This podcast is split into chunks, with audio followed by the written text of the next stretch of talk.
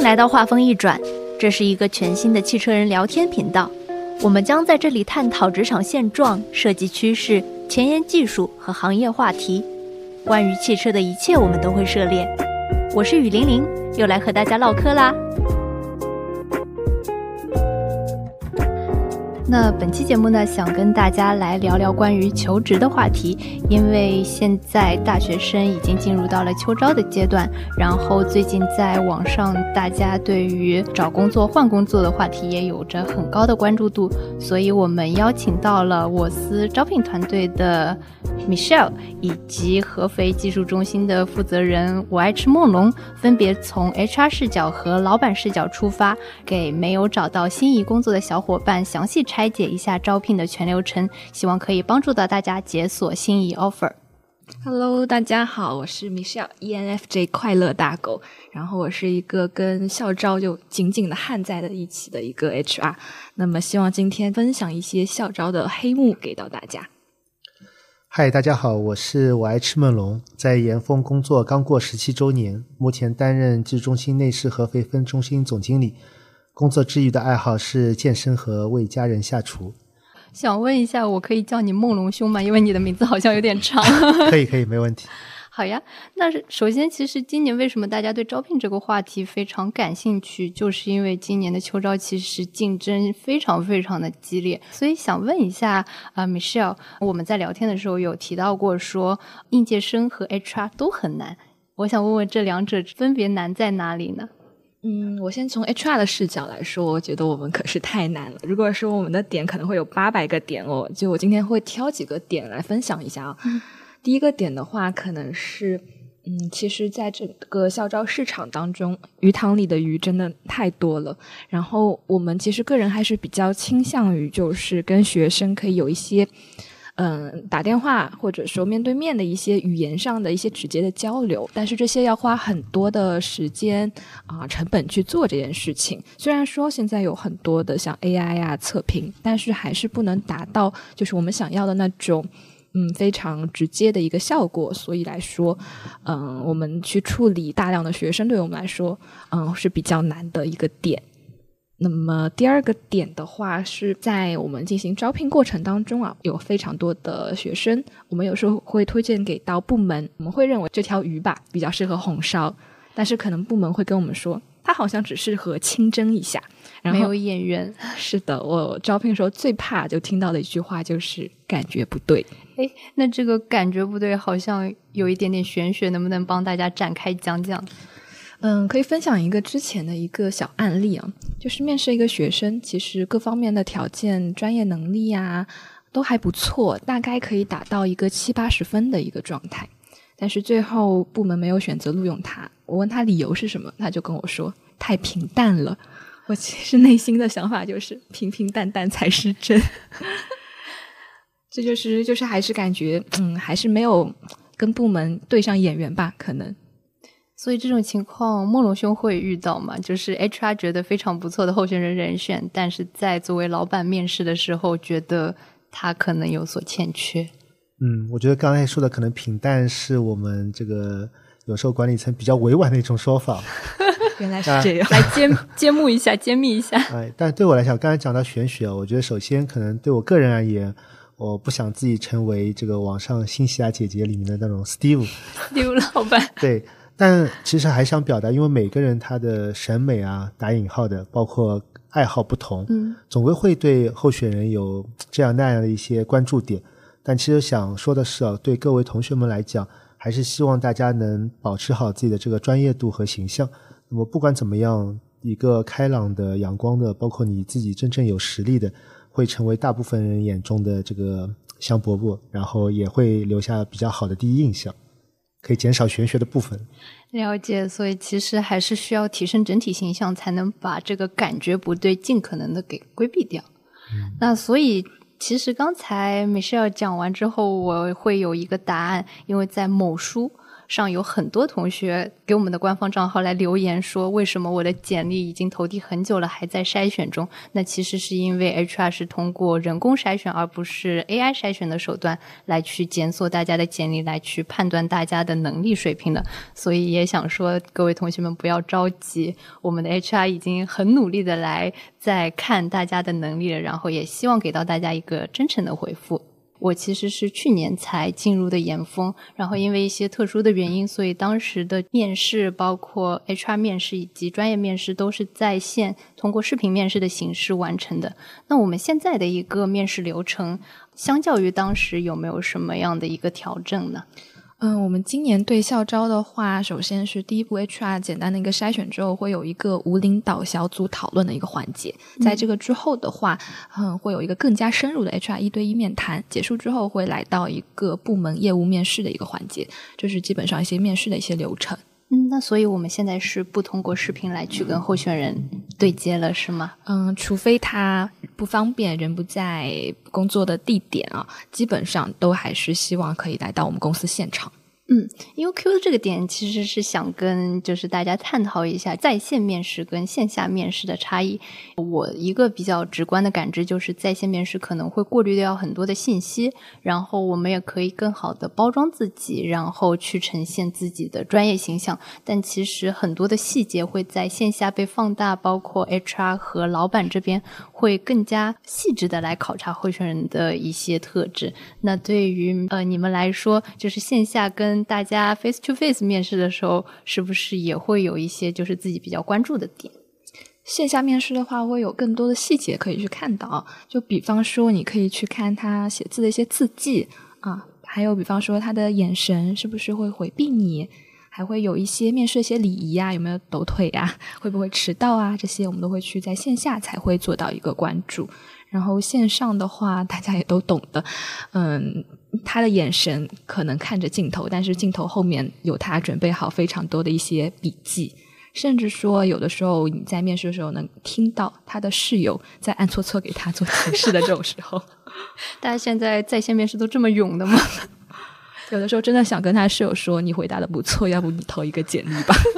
”HR 其实看中了他的室友。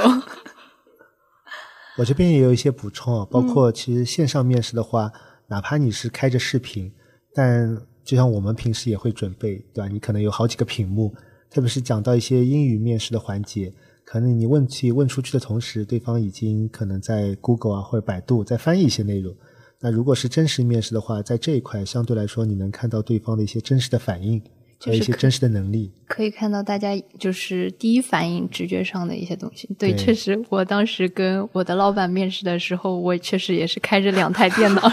然后架着一个手机，就是因为需要看自己的作品集，或者是可能面试有提前准备一些问题的关键词，然后也会觉得心安一点。这个确实是线上面试的一个优势吧。对于候选人来说是优势，但是可能对于企业来说，这是。一个伪装，对，因为真实情况下，往往我们可能没法做到那么好的一个准备，嗯，所以如果当面的面试，其实对呃面试的这些学生啊，或者说面试者来说，也是一个比较好的机会，因为可以这么去想，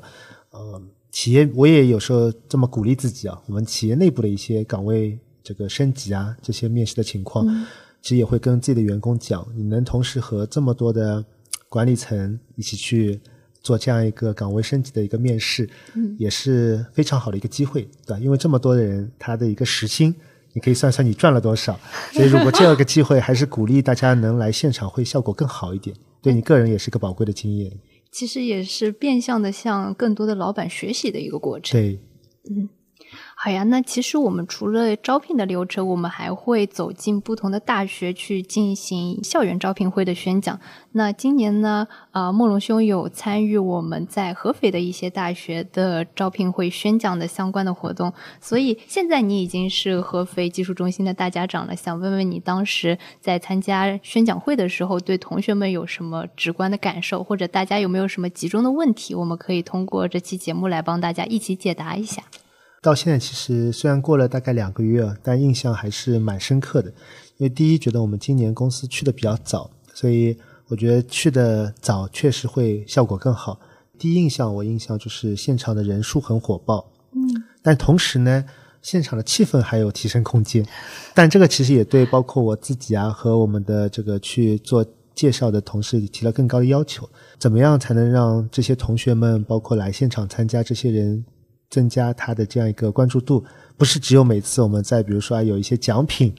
或者有一些什么，踊跃报名。对对对，就还是希望我们能多了解同学。那这一个呢，其实我们可能还是比较希望大家能坦诚。就像大家一直网上说的，真诚才是必杀技嘛。对，只有我们坦诚了，那学生们才能感觉到企业的一些诚意，包括对未来的这份工作会更有信心。那我们也是希望同学们可以就是更多的去提你关注的问题，因为只有我们知道了，我们才能在这个公司里面或者说在来之前准备的更好。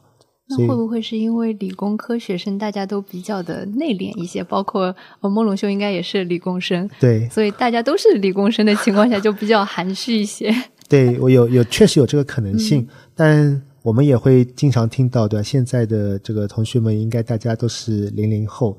平时在网上至少是有什么想说什么，那我们是鼓励在生活中，其实只要没有一些呃这个言语上的冒犯的话，还是很希望大家能坦诚的来沟通，因为只有互相更了解了，那才能互相再去成就。今年校招的话，我们在三天内跑了三个呃这个城市，去了三家学校，总体感受就是同学们都很热情。就结束了以后，每个人都很热情的上来塞简历，但是交流的话不多，包括要加微信，但加完以后，这个交流的也不多，也不讲话。对，所以其实你还是希望大学生直接来，就是向你提出一些问题，或者是寻求一些建议的，是吗？对，因为我们自己其实作为当年的这个大学生，也是通过毕业以后进入企业，我们还是比较希望能把我们的一些经验分享给大家，嗯，而且。我个人啊，非常不希望就是同学们再走我以前自己走过的一些弯路，因为我已经走过了这个弯路，证明了可能会有一些时间上或者说一些资源的浪费。嗯，那希望大家以后的职业发展啊就能更顺利一些。所以不管是我觉得最后到不到我们公司，只要有机会碰到，还是蛮蛮喜欢跟大家来分享一些。特别是你感兴趣的一些话题，对，所以其实也是鼓励各位互联网艺人们大胆的向老板提问，说不定就是哪个问题就能够非常打动老板，然后获得一张自己心仪的 offer。那所以我们今年招聘的比较热门的一些岗位有哪些呢？我们超过一半的岗位基本上还是一些结构设计的研发类的一些岗位，这还是比较热门的岗位。那这些岗位其实，呃，作为一个文科生来说，我是觉得非常陌生。那对于大学生来说，他们了解这份岗位具体需要去从事哪些工作板块吗？我经常会给同学们去介介绍这个结构设计工程师到底是做什么。我从我 HR 的角度再介绍一下，如果讲错的话，希望梦龙兄帮我补充一下。就是，嗯，我们首先会有呃设计团队，他们会完成产品的 A 面的一个设计。A 面设计是一些比较美观性的一些设计，在我们的结构设计工程师他们拿到了这个呃 A 面设计之后，会把它嗯从呃物理以及一些结构的一些角度去做一个设计，然后看它是否能满足产品的一些性能以及力学结构方面的一些客户包括国家的一些要求标准这样子啊，这是我理解的一个结构设计工程师在做的事情。我们的 HR 小姐姐已经非常专业了，已经是个非常专业的文科生了。那大学生他们在投递简历前，他们会去做定向的这些了解吗？对于岗位的了解也好，公司的了解也好。嗯，他们会不会做我倒是不清楚，但是我会主动的去引导他们去做这件事情。我在给他们发面试邀约的时候，会发送我们公司介绍，想让他们了解我们现在整个行业的一个情况，包括我们未来的一个趋势。那么也会同步发送我们的岗位的 JD 啊，希望他们可以从这两个作为抓手去做一个准备。我觉得真的是非常贴心的 HR 小姐姐了。那除了理科生之外，其实我作为一个文科生来说，进入到汽车行业会让我觉得这也是值得文科生去尝试的一个宝藏行业。那对于今年即将毕业的文科生、大学生，有没有什么比较推荐来投递的岗位呢？嗯，一些职能类的岗位，像采购啊。HR 包括营销、财务这些文科生都可以尝试一下，然后顺便给我们自己 HR 打个广告。我们在诚招 HR 一名，希望大大家来跟我们做同事。好呀，那我也会把 HR 小姐姐的邮箱放在 show notes 底部，如果有感兴趣的或者是能力相匹配的朋友们，欢迎大家来投递我们的 HR 岗位哈。接下来想聊一个问题，就是作为呃老板的视角来说，有没有觉得呃有一些工种它是长期处于稀缺优秀同事的状态呢？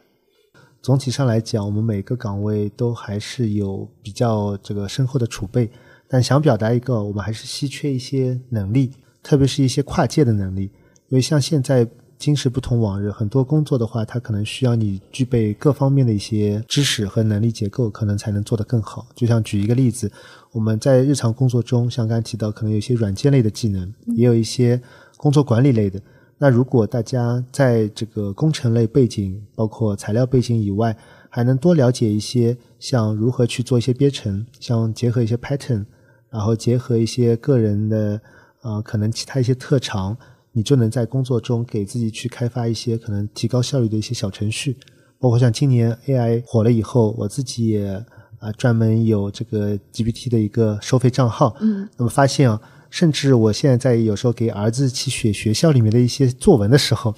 都能帮到我很多。比如老师前段时间国庆节啊，要我写一个可能关于怎么做好一个好爸爸的一篇文章，那我用 AI 写了两稿以后，自己就直接结合一些真实的情况。大大减少了我的一些时间，所以想说，其实工作上也是一样。前几年我可能自己也去外面报名学过一些 Python 的课程，结合一些小程序，确实能让平时的工作中可能一些重复的或者说有一些繁琐的过程变得更快捷。所以我希望鼓励的大家还是能去增加一些跨界的一些能力，这可能在我们日常工作中会成为一些加分项。对，其实复合能力对于每个岗位来说都是非常重要的，包括莫龙兄刚才说到的用 AI 写作文这件事情，可以借助一些先进的工具来去达成的技能，也是非常推荐大学生朋友们在工作或者说是生活之余来去慢慢去探索，然后去培养的一些能力。好的，那接下来呢，就想来帮助大家一比一的还原一下拿下一张 offer 的全过程，能够更加顺利的在今后找到一份自己想要找的工作。在我看来，找到一份工作是从找到一个企业的信息差开始的。你们有没有一些比较推荐大家去投递的渠道，是会比呃市面上的一些 APP 来的更加高效的？嗯，啊，我们其实建议的官方的渠道还是关注我们研分招聘的微信公众号，当中是我们自己搭建的一个呃校招的一个招聘的平台。我们最爱的还是我们自己搭的平台。那么，嗯，百分之九十以上的简历会从当中挑选，那么剩下的话会不定期的看一些外部的其他的一些网站。嗯，所以说其实不只是我们公司啦，就对于任何一家公司来说，最官方的渠道，比如说官网或者是官方的微信公众号，甚至是官方的招聘号，都是 HR 会更加倾向于去检索简历信息的一些渠道。那在这里想问问莫龙兄，在你毕业求职的时候，当时是通过哪些渠道能够找到你想要去的那些公司的信息呢？嗯，是这样。虽然我离这个投简历已经。这个离毕业的时候投简历已经有蛮长时间了，嗯，但印象还是比较深的。当时呢，我们可能主要还是比较传统的纸质简历，在各个招聘会去给企业的负责人。但是当时也已经开始有一些网上的一些这个渠道，像五幺 Job，嗯，上面我们也会去投。但总体来讲，除了一些最知名的企业，我们是比较信任的，可能会直接去投。但像更多的，哪怕像严峰这样，虽然在五百强以内，但平时不是在这个行业内不太清楚的，我们还是希望到招聘会现场见一见企业的负责人。因为其实包括我现在也是觉得，这个招聘是一个双向选择，并不是说企业一味的去找学生。我们当时作为学生，也是比较看重企业来的人的一个专业度。包括他给你的一个第一感觉，或者说玄学，我们可能才愿意把这个简历去投给他。所以还是鼓励大家，就是虽然现在渠道很多，但如果有机会的话，也还是不要放弃一些线下的机会，去更多的了解一些企业。嗯，所以这个其实也是为什么各个企业还保留了校园招聘会的这样一个流程，还是为了更加直接的面对学生，然后给到他们一些关于企业的信息。那其实除了我们作为求职者的一个整体面貌来说，简历也是相当于是我们的第二张面孔，也是能够帮助面试官更加直接和直观的了解我们能力的一个东西。那接下来呢，我们就来聊聊关于怎么写简历这件事情。因为最近我们部门就是市场部，呃，一直在招市场营销的实习生，所以我也看了有很多实习生的简历。我会发现大家会喜欢套用模板写一个两到三页的简历。如果说要问这些学生要作品集的时候呢，大家就会直接给我一个 Word，然后里面会放很多百度网盘的链接。我不知道从你们的角度看会是怎么样的一个感官。那至少对于我作为一个筛选者的角度来说，我会对大家的排版会有一些困惑，或者是觉得不够美观。那想先问一下 Michelle，HR 更喜欢的简历是长什么样子的？嗯，首先从页面上来说的话，我是喜欢比较干干净净，就一张纸啊，就是一份完整的简历。然后还是比较喜欢性能淡分一点的简历，不要太花里胡哨啊，不然视觉冲击太大了，会被吓到。然后还是比较建议可以放一张自己的照片啊，这样会显得比较正式一点。然后相由心生嘛，HR 也是会看看面相的，其实，嗯。然后刚才有说到学生经历。啊，我个人的看法是，你是可以写上学生经历的，但是你怎么去写它就很重要啊。你为什么要写这个学生经历？你要告诉我们，你希望从这段学生经历当中传输给到我们企业啊，你的哪些特质？通过呃文字或者一些加粗啊、highlight 啊，去来告诉大家啊。然后在写的时候。呃，不要写的太空泛啊，可以参考一些模型，像 STAR 模型，呃，写出你的学生经历，它的亮点在哪里？这是我们 HR 比较喜欢的一些简历的样子。好呀，那其实这份简历从 HR 这边筛选过后呢，就会到老板的桌上。那想问问莫龙兄，呃，作为一个老板的视角，你对这份简历的考量又是从哪些维度出发的呢？嗯，因为我虽然是技术中心的，但其实我们也对它的美观度会有一定的要求。可能就是每个人的审美有点不一样，如果太花里胡哨，你可能会能击中某些人，但你不一定能击中大部分人。所以我们也是希望这个简约的其实就足够了。嗯，当然对我们来讲，还希望中间可能有一定的这个排版，包括字不要挤得太紧啊。然后有错别字，可能也是我们某些技术流的人不太喜欢的。具体内容的话，其实包括大家的一些呃学实习的一些经历，包括你在学校里面的大小论文的一些课题，都是我们比较关注的。但切忌泛泛而谈，希望里面能看到一些关键的一些数字，或者说一些关键的一些内容，从里面还可以有自己的一些小节收获。特别是如果能里面讲到，包括像参加一些团队类的竞赛类的一些项目，或者你在做论文的时候跟别人。是否有合作？实习的时候有没有去完成一些项目或者课题？那在里面你承担的一个角色起到了一个作用。如果能涉及到这些，可能对我们这个业务部门的，对我们技术流的来说是会比较关注，也是会比较加分的。那所以总结一下，第一个就是细节啊，不要犯类似于行距啊、错别字这样的小错误，会很影响老板对于这份简历的直观感受。那第二点就是需要一些定向的项目经历，具体落实到一些数据，包括能力上的经历，才能够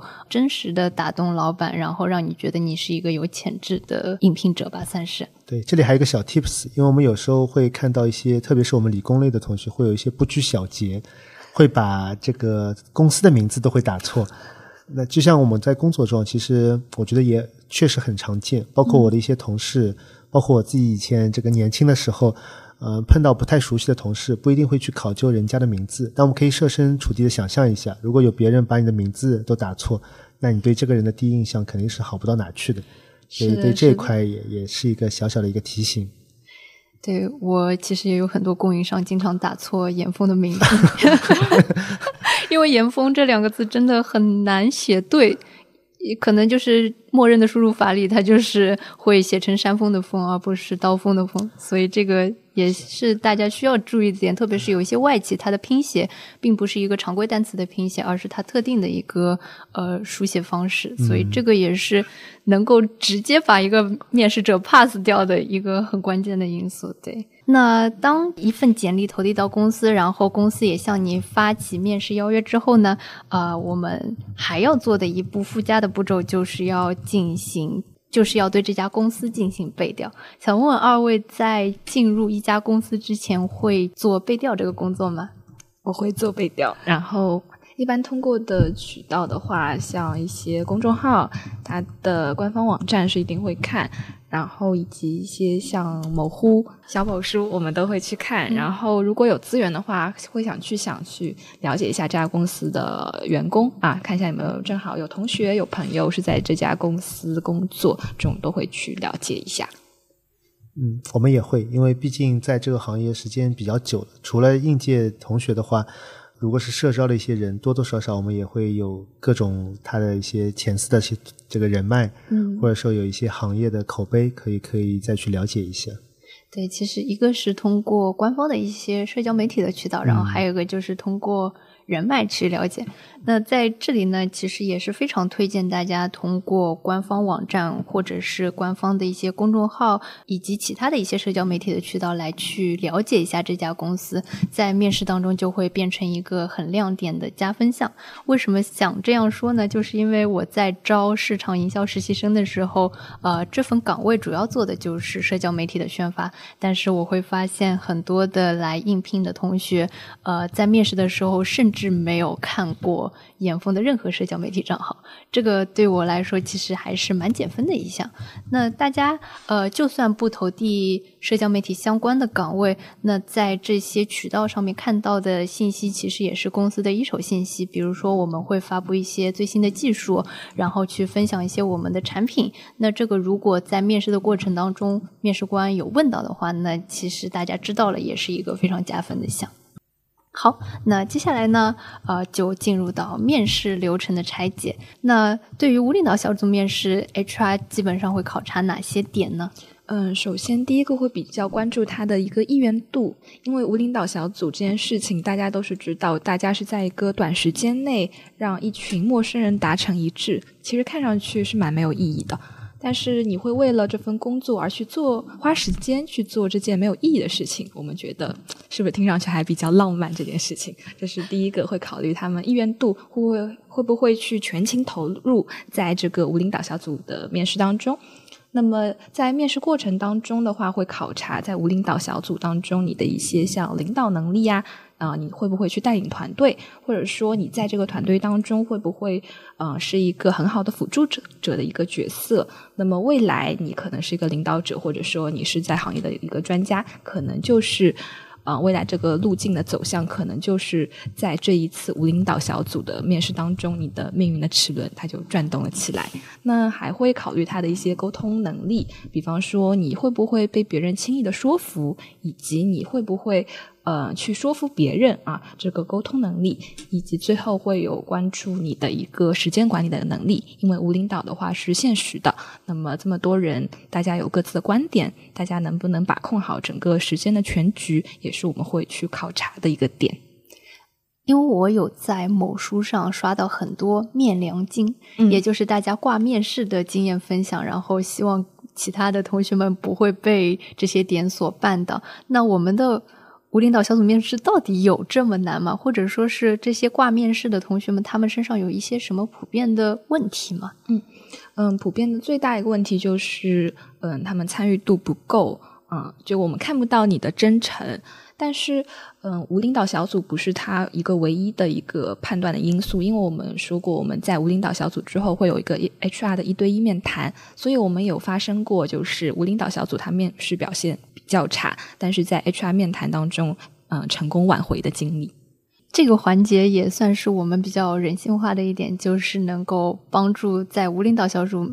里没有表现好的 I 人，是不是有一个挽回公司就是 offer 的机会？那其实无领导小组之后呢，就是进入到了 HR 面试。那 HR 面试相较于无领导小组面试，需要考察候选人的哪些能力呢？嗯。相比于业务面试，我们更多的是考察他的一些软性素质，像学习能力呀，以及他的一些为人处事，呃，一些处理事情的一些逻辑，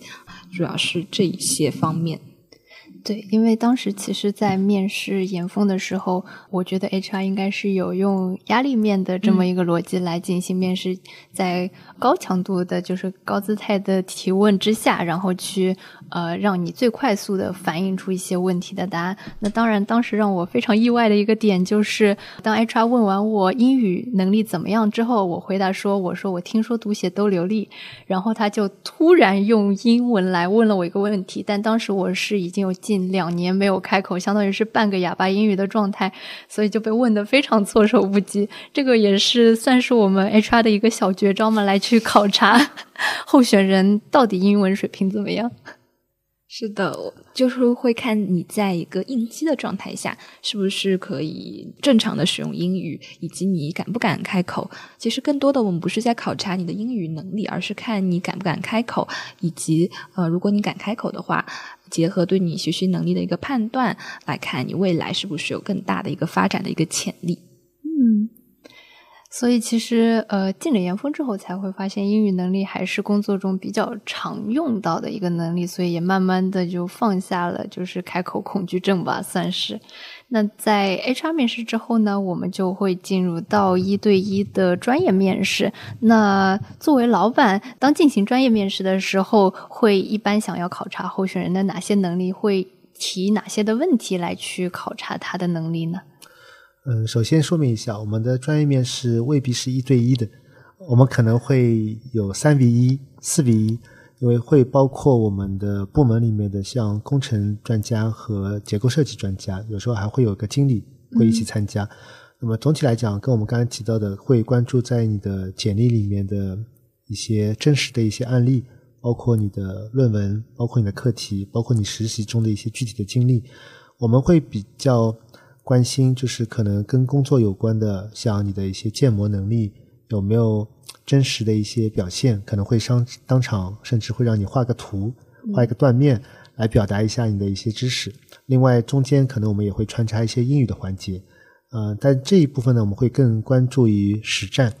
不是想让大家简单做一个个人介绍，因为这样也会比较尬。可能我们会把某个工作场景中会用到的一个英语的对话环境。或者说某一个技术的一篇小介绍，可能会拿过来请同学们来在快速的时间内读一下、翻译一下。那么这一个更贴近我们真实工作中的一些场景。其实想表达也是，只要在工作中你能跨出这第一步，那后面的学习都不是太难的，因为你有工作中的伙伴，你有日常的这样一个语言的环境，其实想追都是追得回来的。那么对具体的能力方面，也会比较看重。一些可能个人后续学习的一些意愿，因为我们每年会在应届学生进来以后，花大量的时间去做一个软件技能的一个培训。哪怕一开始你是零基础进来的，入职以后的这三四个月以内，也会给你比较多的时间，包括很很资深的一些同事和专家来带教。所以更看重的是在学习意愿以及追求自己更好的这样一个能力的一个维度上。那这些看起来很泛泛的能力，我们怎么落实到具体的面试的流程上来考察大家呢？啊，我觉得今天确实干货很多，刚才小姐也分享了很多这个无领导小组面试的一些一些技巧，或者说一些我们的关注点。还是想表达，我们如果是当面的面试，我们会有很多的机会来做一些互动，嗯，包括在看到你遇到一些有压力问题时候的一些直接的一些反应。那么有些问题，就举个例子。嗯，可能不会就想问你某一个工作，或者说当时的这样一个场景，是做到六十分就满意了，还是想对自己的要求更高？其实，在过程中，我们是想考察的有没有一个会去不断完善或者追求卓越的这样一个过程。因为对于我们这个特别是工程师来讲，某一个零件或者某一个技术，它可能及格的话。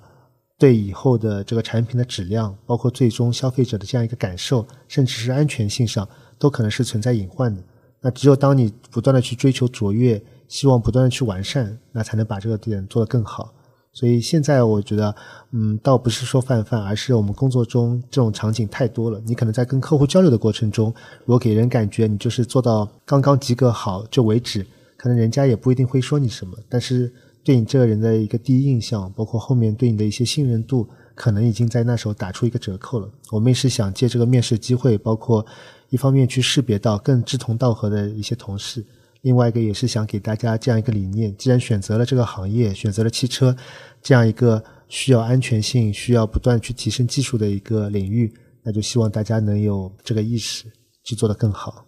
那其实追求卓越不仅仅是工程师，在很多的工作岗位上都是需要这个想要拿九十九甚至一百分的这个能力。嗯，然后那。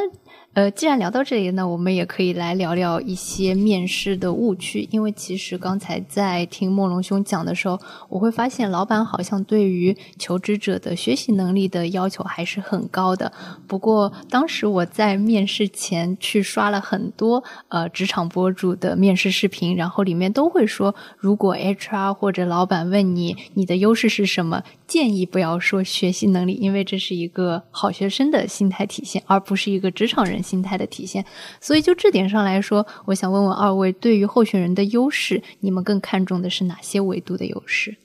优势的话，首先我会还是想说到学习能力，因为我非常看重他的一个学习能力，但是它不是唯一的一个点啊，我还会参考他的一些嗯自驱能力，嗯，你不仅仅要会学习，你还要去愿意学习，嗯，这是我会从 HR 角度比较看重的一个发展潜力的一个点吧。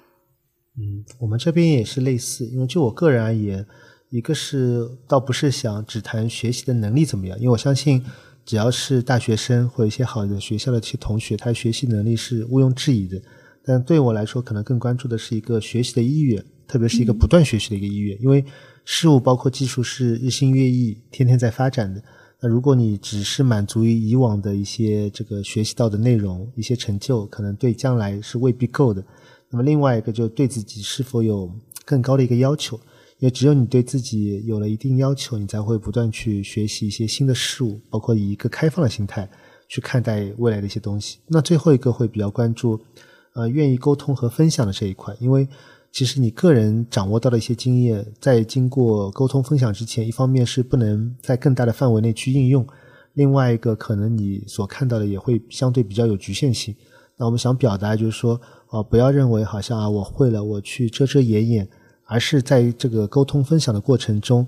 一方面促进整个技术的一些共享，另外一个是能不能在跟别人的交流过程中，有一些更好的一些想法，可以去突破原来的一些瓶颈，或者去形成一些更好的一些东西。而且这样的一个愿意沟通分享的同事，往往也是在能在这个职场上走得更远，或者能帮助到的这个他的影响力也会更大。所以其实并不会因为一个问题的答案而定候选人的生死，而是在跟他交流的过程当中，更看重他的自驱力，以及其实可以说是一个学习迁移的能力。他如果是有不断创新的潜质以及自驱的潜质的话，那就是 HR 和老板眼里心中未来的高潜员工。嗯。接下来呢，想说说一些关于招聘玄学或者是职场玄学的话题，因为刚才我们有 Q 到这个词好多次嘛。然后之前呃，微博上有一个热搜非常火，就是因为是 INTJ 而被 HR 告知没有被录取，所以相信很多的老板或者是 HR 对于候选人都会有一些特别的小指标。你们在招聘的过程当中，会不会有一些就是特定的喜好或者是偏好？嗯，是这样子的，就是我们对于每一个岗位，首先都会有一个人才的一个画像，我们会定义一个完美的一个候选人是怎样的。但是我们也知道，我们是肯定找不到这样的一个完美的候选人，那么我们就会对他有一些加分项，有一些减分项。如果他某些地方加分了，那么那些减分的地方就可以忽略掉那么一点啊。但是我们有一些地方。呃，是不可以让步的一些要求。就就比方说，我们想要招一个营销，那如果你自己是个非常矮的人，啊，一旦被客户质疑了一下，你就 emo 的话，那是肯定不行的。所以在某些特定的岗位以及某些特定的要求上，我们是绝不让步。但是在有些呃维度上，我们是可以做出一些让步。你在某些地方如果特别出色的话，可以呃做到一个上下平衡的一个关系。那莫龙兄作为老板，有没有什么比较喜欢的员工身上的一些品质？嗯，因为我们作为技术中心的员工的话，倒不是说刻板印象都一定要像一副老学究的样子，我们也是比较喜欢啊那些可能更阳光开朗的一些的，然后能比较快速的去跟别人沟通，去一方面去进行分享，一方面能得到很多的一些信息。那像这个往往是我们更看重的。还有就像刚才提到的，就每个人可能都有自己的审美和这个喜好，但总体来讲，我觉得这个人类共通的一些对美好的事物的一些判断，有更专业的一个你的一个能力。以及更好的一个形象，往往基本上都是加分项，可能也会打消一些看简历什么一些星座啊一些东西的一些负面影响。对，所以其实也是 callback 回去刚才有讲到的，需要提升整体形象。那这个整体形象不仅仅是包括着装，其实还有专业度，包括呃，梅尔刚才讲的眼神是否飘忽，它其实是体现一个求职者的自信。如果你对你的专业足够自信的话，那也是能够直接的去打动面试官的一个点。那我们刚才就把所有的招聘流程已经。非常完整的给大家还原了出来。那接下来呢，就想来展望一下未来，就是进入职场之后，我们如何再去拿一些进阶的 offer。就梦龙兄，呃，有在严峰待了十七年，其实对于现在的大学生来说，他们上学可能也就是十七八年的时间。所以在严峰的这十七八年里，你是怎样去进阶或者是成长的呢？我在严峰确实运气比较好。因为我在入职以后就遇到了比较好的师傅和个人的一些经历，那包括我现在一直以来还是在每个这个岗位上都能遇到让我比较佩服的，不管是能力上还是人品上都比较佩服的一些同事。呃，在这个进来以后，其实是先往技术员工去发展。那在严峰，首先我们工程师你要变成一位技术专家，那我大概是花了六年左右时间。做到了工程师当时这个岗级里面相对比较高，那么其实在这个过程中也会有专家路线和这个管理类路线来让我们自己去抉择，包括领导会来做一些引导。那在这个过程中，呃，相对来说也会我们会根据你的能力也好，根据公司的需要会有一些外派。像我本人其实，在工在严峰工作了呃七年左右的时候，是得到了一个去外派德国的一个机会。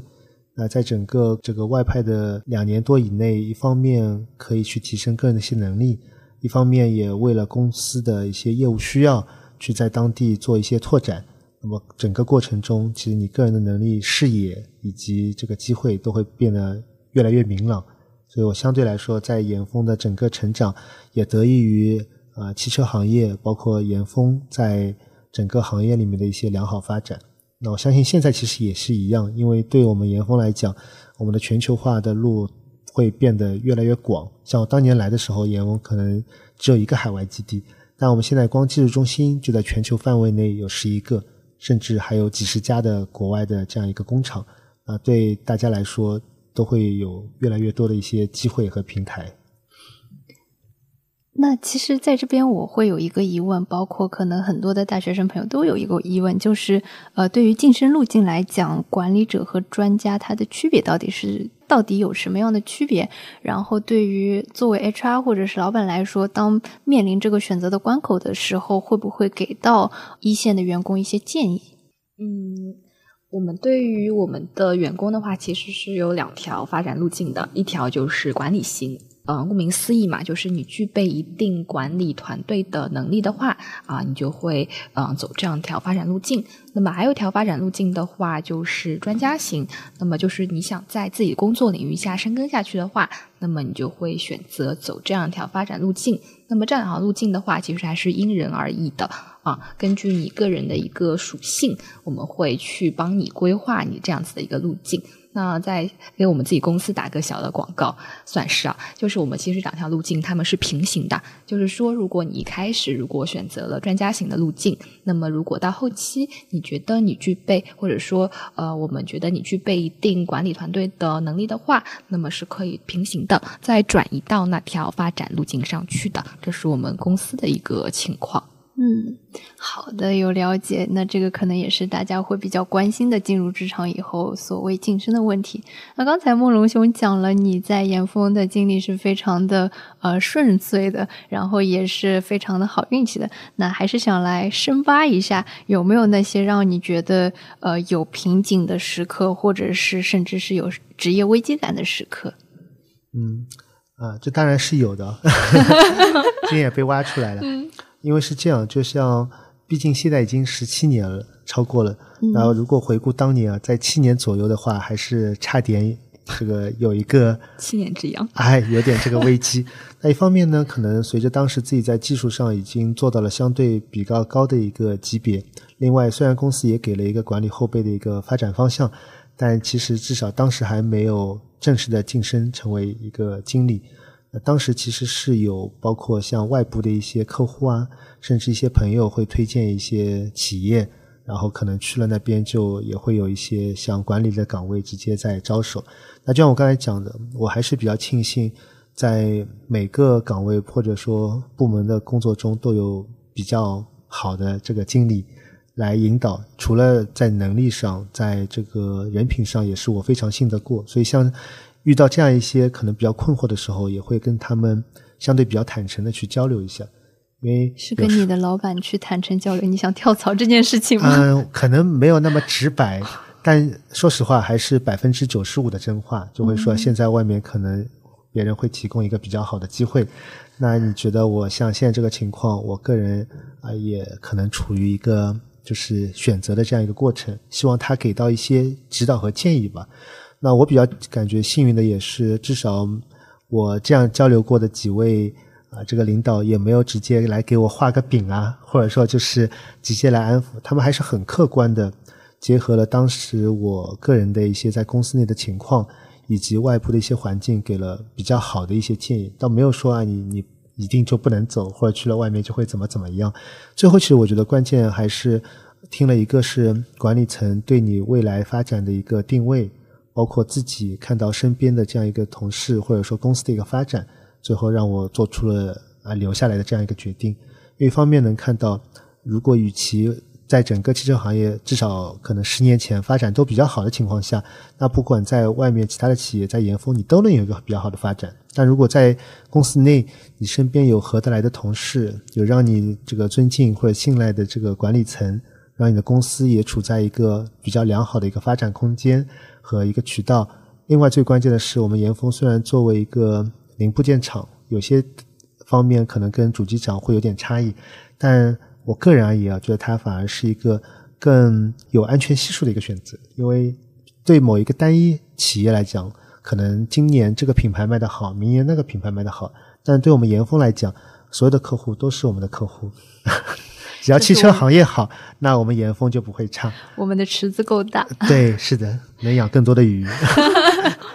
对，刚才其实莫龙兄一直在讲一个职场安全感的问题，那这个其实也是呃，在一个团队里面非常重要的一个衡量标准。对于这份工作，我到底是去还是留？嗯，不过就是就我的感知而言，因为我的前司是在互联网，其实互联网的。行业流动率是很大的，但汽车行业会相对稳定很多，是在百分之三十左右的一个区间大致。那所以想也想来八卦一下，问问你，就是你身边，比如说去了一些新势力主机厂的，包括一些电车主机厂的同事们，他们后来怎么样了？他们是比留在严峰这样一个公司，或者说是留在一个零部件厂、留在一个传统主机厂有了更好的发展，还是说他们也会遇到他们新的难题呢？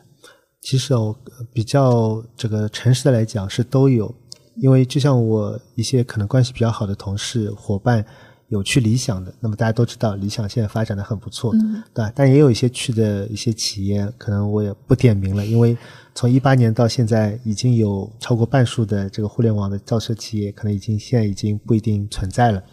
呃，但是不管怎么样，我是觉得我们严峰的人出去了，总归是越走。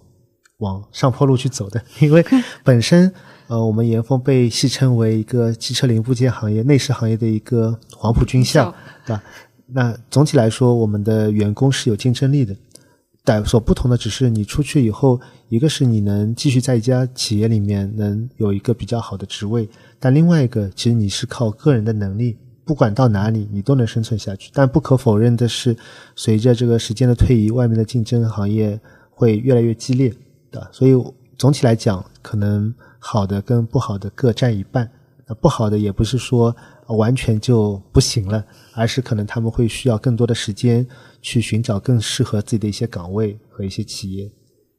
所以不同的选择还是会有不同的结果导向的。嗯，那其实特别是对于职场新人或者是大学生来说，大家对于一份新的工作或者是新的社会环境都会有自己的期待。但是在追求自己想要的，不管是更高薪的工作也好，呃，更高的职位也好，都会有伴随很多的压力产生。那这个时候呢，就是 work-life balance，它就是一个非常。重要的对于大家来说平衡的议题了。那其实呃，作为一个前互联网人，在互联网确实是没有 balance 这一说的，还是非常弹性的一个随时待命的工作状态。像汽车行业这样一个比较传统的企业，我们还是能够基本保证大家的一个工作和生活的平衡的。那所以想也想来让大家分享一下，有没有什么能够平衡压力的一些小的爱好或者是兴趣呢？嗯，其实随着互联网行业来造车以后啊，我觉得像原来说的这个平衡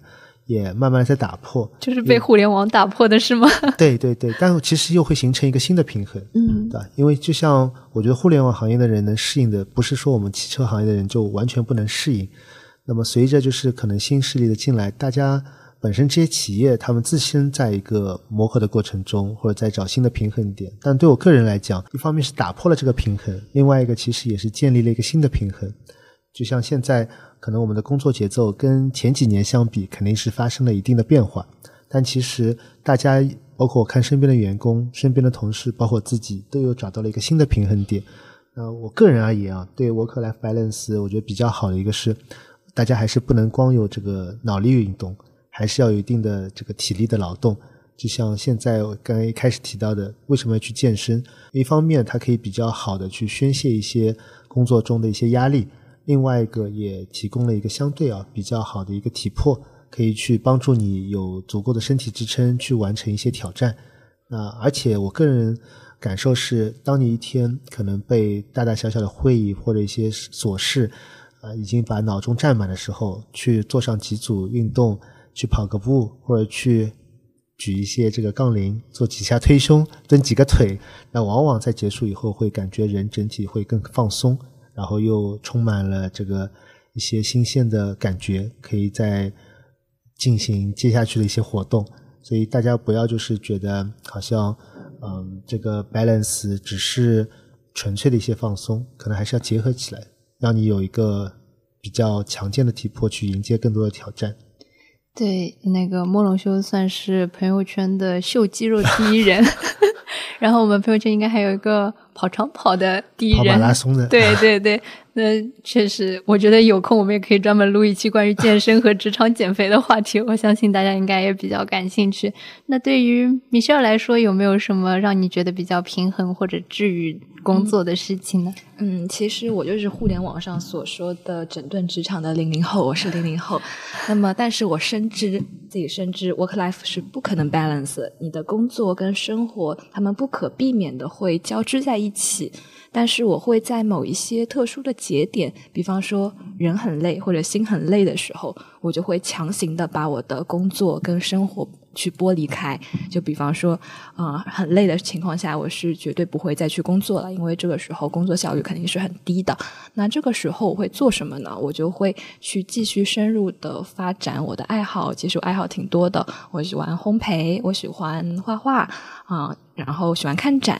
就在这种时候，我就会用我的爱好去带动起来我的生活以及工作。对，那也其实可以跟大家预告一下，我们下一期的内容就是讲 职场爱好或者说是斜杠这个话题的，能够呃带着大家去深扒一下，面对职场上的这些压力，我们应该去拿什么东西来治愈我们自己。那最后呢，还是想问一个比较尖锐的问题，就是作为 HR 和老板，对于加班这件事情是怎么看的？因为其实，在求职的过程中，不管是呃社招的打工人，还是呃没有进入职场的学生，其实大家都对加班这件事情不能说是敏感，但是非常的关注。你们对这件事情的看法是什么呢？嗯，是这样子。我对加班的看法的话是，嗯，首先我是嗯看。看待的不是加班这个行为，而是看他背后的一些想法吧。他其实是体现一个人责任心的一个表现。为什么会加班呢？是因为一些工作没有完成啊，或者说一些工作近期会比较紧张的时候才会产生。那么一个责任心强的人，那他肯定会就是去呃想去把这件事情去做完或者做好。所以对待加班的话，嗯，我觉得是在首先。在有效的情况下，呃，加班是呃不是常态的情况下，我是觉得我是 OK，然后也是体现一个人责任心的一个表现。那么，如果当一个工作它一定要长时间的依靠加班来完成的话，啊，这个时候可能会去想一想，嗯，这个工作本身，或者是说，呃，团队之间是不是有一些，呃，不是那么，嗯，match 的时候，大家可以做一些调整，可能就会去避免掉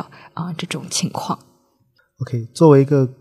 管理人员啊，其实我不太。希望就是说，所有的员工都处于一个在加班的一个过程。一个就像刚才我们米歇尔讲的，可能我们项目过程中有些时候一些在一些特殊的节点需要你去这样做。那另外一个对我个人而言，我会比较想去想清楚这个加班的目的到底是什么。因为有些时候我们是为了完成一个项目，有些时候是为了我个人能力的一个提升。就像我们。客观的来讲，可能跟国外或者现在的话，不同的企业之间，你肯定是会有一些差异、差距的。某些企业在这方面发展比较早，某些在这方面比较晚。但如果你真的自己想去突破，我相信大家都有这个感觉啊。我们以前为什么要去考试前要去临时抱佛脚呀，要去复习？因为你是想在某一个时间节点内去达到你这个目的。那想清楚你这个目的，你这个加班可能我觉得相对来说就。比较好被接受，因为你是为了自己个人的一些成长，或者你是为了完成一些阶段性的目标。那你在完成以后，你可能会有更多的一些选择的一个权利，或者说你自己个人的一些价值得到了一些提高。那如果是能想通这一点，我相信大家可能对这件事情的看法也也会有一所不同。嗯，对，我想插一句，嗯，你说，HR 不建议大家加班。那真的是非常人美心善的 HR 小姐姐才会说的话。其实我觉得打工人对于加班的反感，更多的来源于一种无效的内卷，或者是表演工作的这么一种感觉。而真正需要加班、需要大家表现责任心，或者是完成项目的时候，其实大家还是愿意坐在一起和团队一起把这件事情做好的。当然，它不是一个长期行为，它只是一个呃项目需要，或者是短期的需要大家克服的一个。困难。那今天。确实是跟大家聊了很多关于求职、招聘以及进入职场后如何进阶打怪的这么一个过程。然后请两位嘉宾呢，还是有一点小私心或者说是小心机的，因为今年呃，我们 Michelle 解锁了一个新的职场技能，就是直播。我们除了线下的一些宣讲会之外，还有很多的空中宣讲会都是 Michelle 主持的。然后对于慕容兄来说，到了合肥技术中心做大家长，其实也算是职场的一次新的跃升以及挑战。那也希望把二位在职场上的好运气带给嗯今天收听节目的所有的听众朋友们，然后希望大家能够解锁一份自己喜欢的 offer。本期节目就到这里。如果喜欢本期聊天，欢迎订阅《话锋一转》。如果觉得本期节目有用，欢迎分享给身边还没有找到心仪工作的小伙伴，一起来解锁 offer。那我们今天就到这里，下期再见啦，拜拜，拜拜。